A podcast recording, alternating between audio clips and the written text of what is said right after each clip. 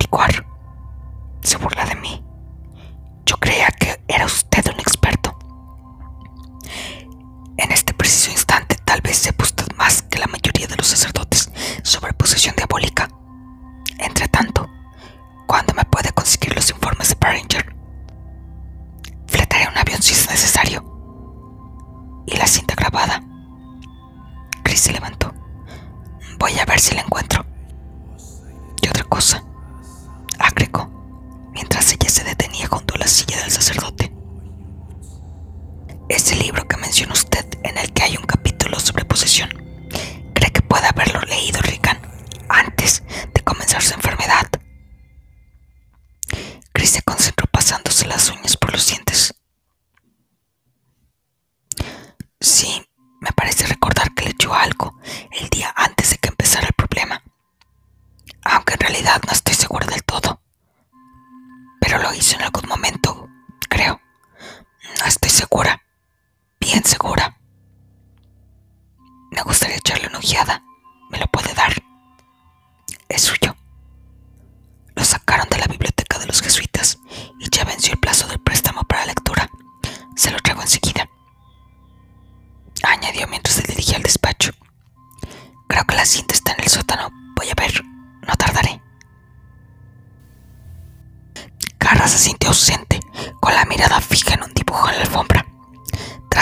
Minutos, se levantó, caminó despacio hasta el vestíbulo y se quedó inmóvil en la oscuridad, inexpresivo, como en otra dimensión, mirando la nada, con las manos en los bolsillos, mientras escuchaba el gruñido de un cerdo en la planta alta, los aullidos de un chacal, hipos, siseos. ¿Está usted ahí? Creí que seguía en el despacho. Carra se volvió al tiempo en que Chris encendía la luz. Se va. Se acercó a él con el libro y la cinta.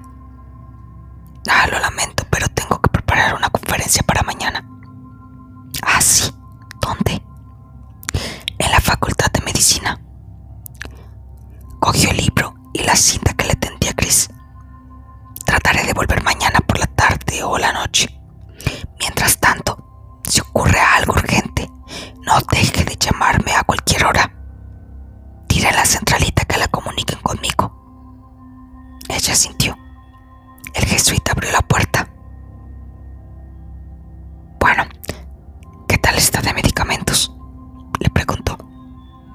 Bien, respondió ella. Tengo recetas para volver a conseguir los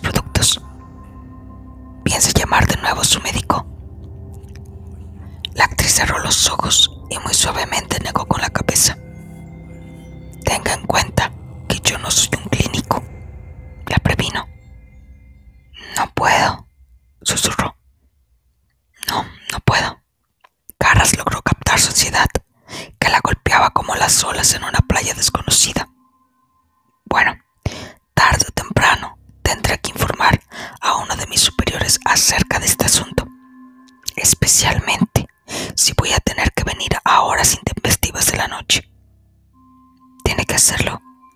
Preguntó Chris frunciendo el ceño con preocupación. Si no fuera así, podría parecer algo extraño, ¿no cree usted? Ella bajó la vista. Así entiendo, murmuró. ¿Tiene algún inconveniente? Voy a decir solo lo necesario. No se preocupe, aseguró. No se enterará nadie. Chris elevó su cara, en la que se leía el tormento, hacia los ojos enérgicos y tristes de Carras, en los que vio fortaleza y dolor. Bueno, dijo débilmente, ella confió en el dolor. Él asintió. Hablaremos. Iba ya a marcharse, pero se detuvo un momento en la puerta, pensativo, con una mano en los labios. ¿Sabía su hija que iba a venir un sacerdote? No, no lo sabía nadie más que yo. ¿Y sabía usted que mi madre ha muerto hace poco? Sí, lo siento mucho. Estaba enterrada Rican. ¿Por qué? Estaba enterrada Rican, insistió él. No, en absoluto. ¿Por qué me lo pregunta? Repitió Chris con las cejas levemente arqueadas por la curiosidad. No es importante. Se encogió de hombros. Saberlo. Examinó las facciones de la actriz con ademán de preocupación. ¿Duerme usted? Solo un poco. Entonces consígase píldoras. No toma Librium. Sí. Pruebe con 22 veces al día. Mientras tanto, trate de mantenerse alejada de su hija. Cuanto más expuesta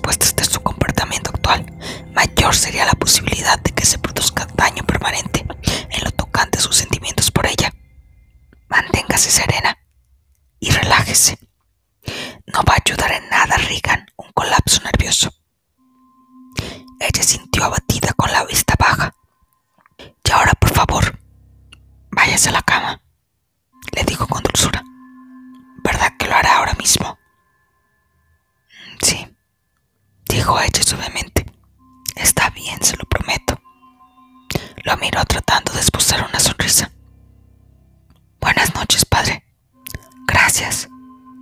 Muchas gracias. Durante un momento la contempló expresivamente. Luego con ademán resuelto se marchó. Chris lo observó desde la puerta. Cuando cruzaba la calle, pensó que tal vez había llegado tarde para la cena. Después se preguntó si tendría frío. Se iba bajando las mangas de la camisa. En el cruce de las calles Prospect y P se le cayó el libro y se inclinó con rapidez para cogerlo. Luego dobló la esquina y desapareció de la vista. Al verlo esfumarse, de pronto se dio cuenta de que se sentía aliviada. No había Kinderman sentado, solo, en un coche de la policía, sin distintivo alguno. Cerró la puerta. Media hora más tarde, Demi Carras regresó, en su habitación en la residencia de los jesuitas, con varios libros y periódicos de la biblioteca de Georgetown. Lo depositó sobre su mesa y luego hurgó en sus cajones en busca de un paquete de cigarrillos. Encontró unos cuantos Camel, encendió uno, aspiró profundamente y mantuvo el humo en los pulmones mientras pensaba en Regan. Histeria.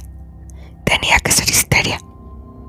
Exhaló el humo, insertó los pulgares en su cinturón y miró los libros. Se había traído posesión de Osteric los demonios de Ludan, de Huxley. Y para Praxis, en el caso de Hirschman de Freud, posesión por el demonio y exorcismo en la primera época del cristianismo,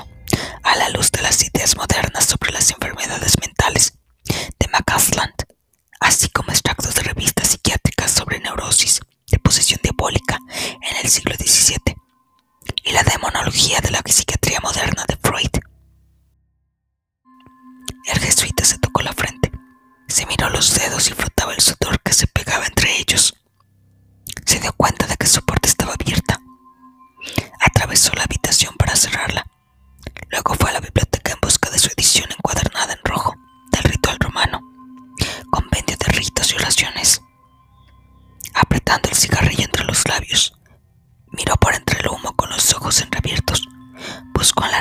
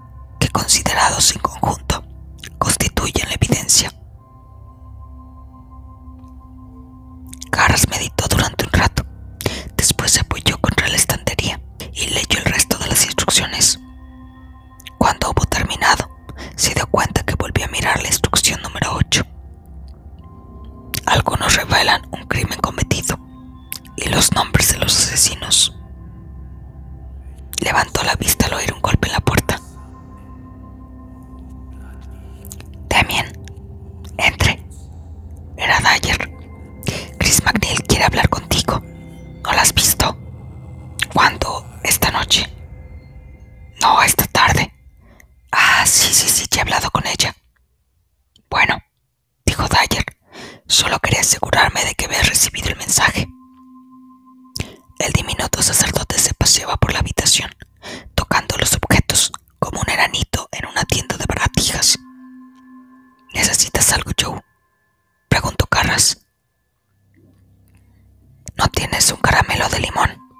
¿Qué? He buscado por todas partes y nadie tiene. Me tomaría uno muy a gusto, dijo mientras seguía paseándose por el cuarto. Cierta vez me pasé un año escuchando confesiones de niños y curé a un adicto de los caramelos de limón y me contagió la manía. Dichos entre nosotros, yo creo que forma hábito.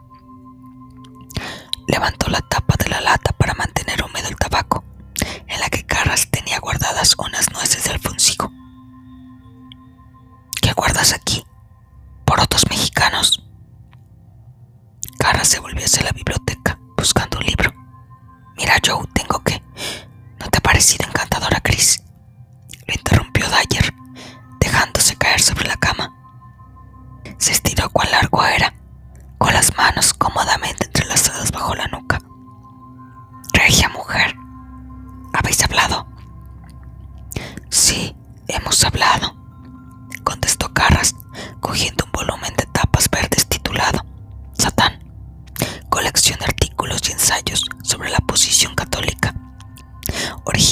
varios teólogos franceses. Lo llevó hasta su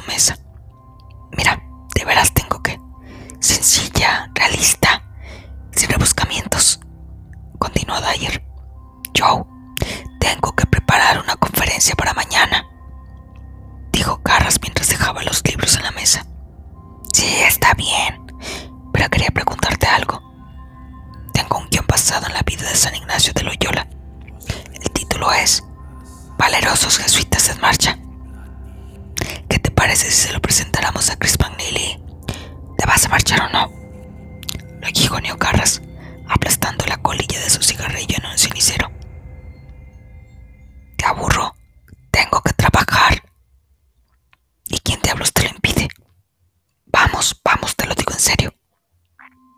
Carras había empezado a desabrocharse la camisa. Me voy a dar una ducha y después me pondré a trabajar.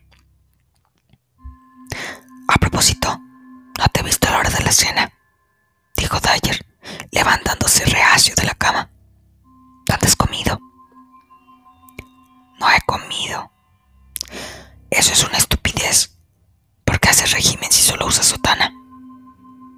Se había acercado a la mesa y olió un cigarrillo. Eso está anticuado. ¿Hay alguna gramadora en la residencia? En la residencia no hay ni siquiera un caramelo de limón. Utiliza el laboratorio de idiomas. ¿Quién tiene la llave? El padre director. No, el padre portero. La necesitas esta noche.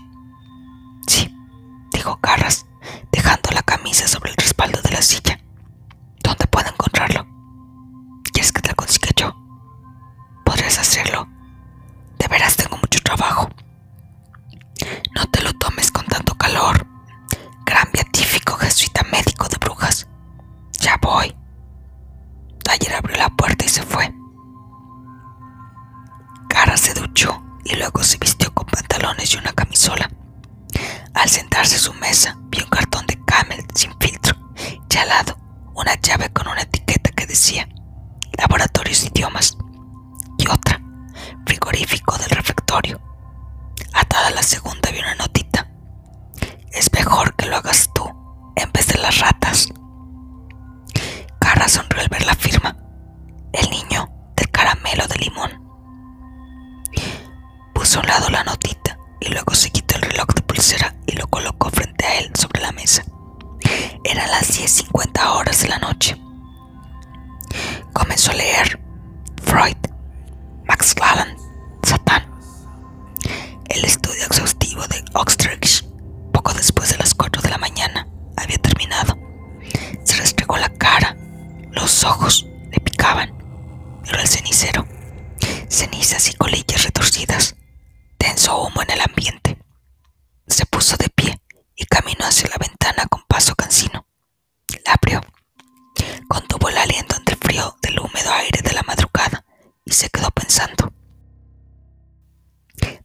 tenía el síndrome físico de la posesión. Lo sabía. Sobre eso no tenía dudas.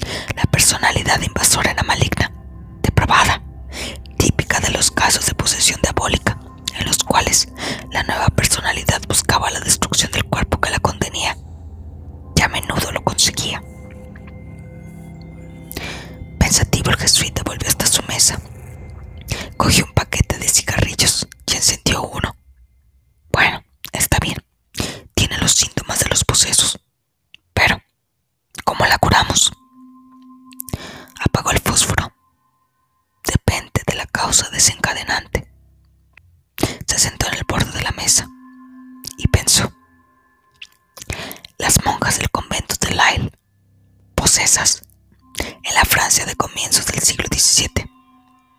Habían confesado a sus exorcistas que mientras estaban en el estado de posesión habían asistido regularmente a orgías satánicas. El jesuita movió la cabeza. Al igual que en el caso de Lyle, pensaba que las causas de muchas posesiones eran una mezcla de fraude y mitomanía. Sin embargo, otras parecían haber sido originadas por enfermedades mentales paranoia, esquizofrenia, neurastenia, psicastenia.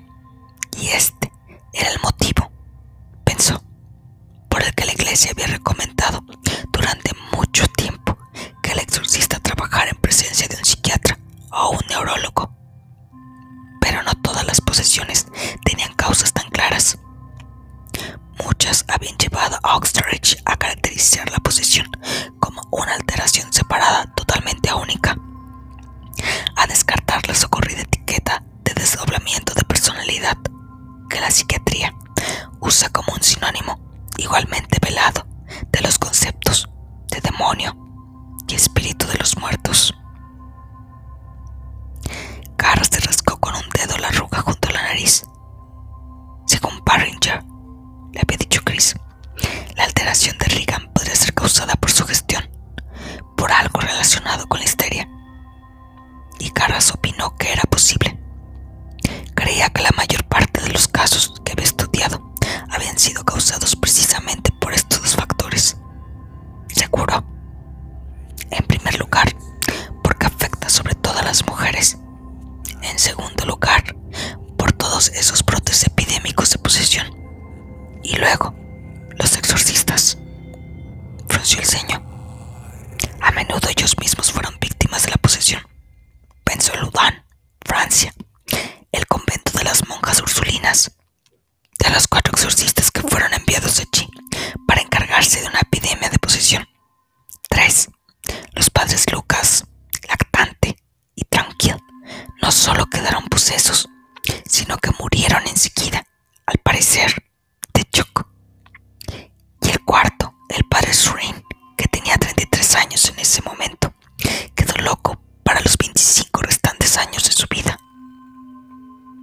Hizo un gesto afirmativo para sí mismo.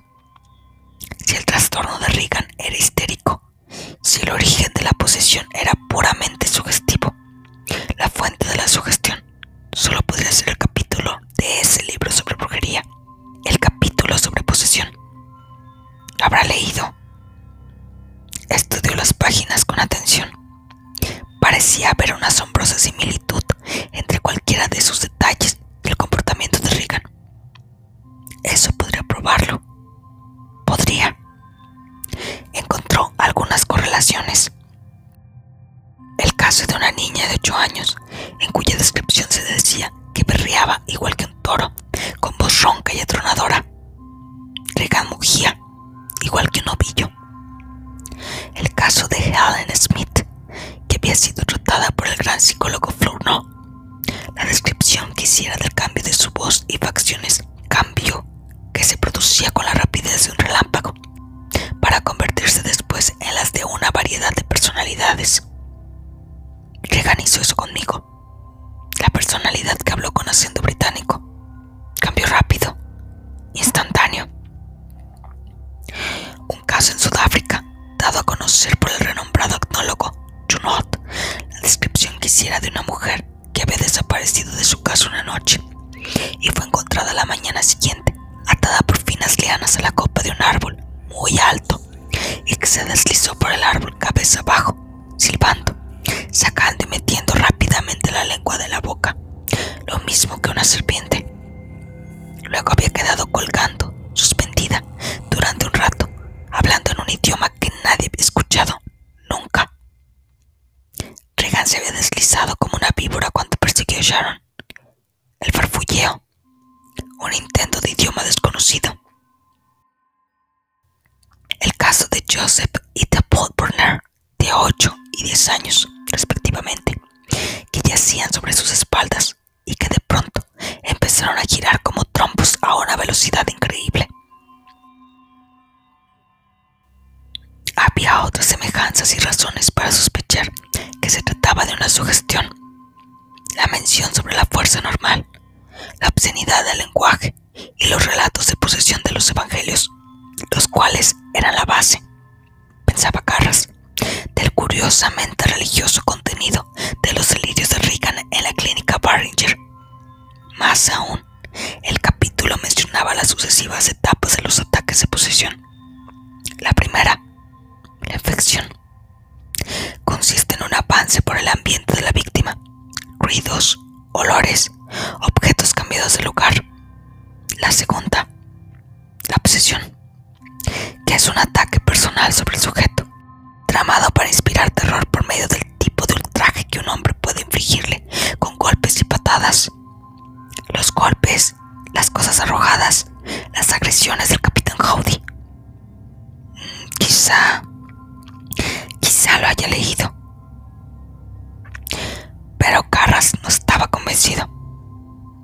en absoluto, ni Chris se había mostrado muy inseguro acerca de esto.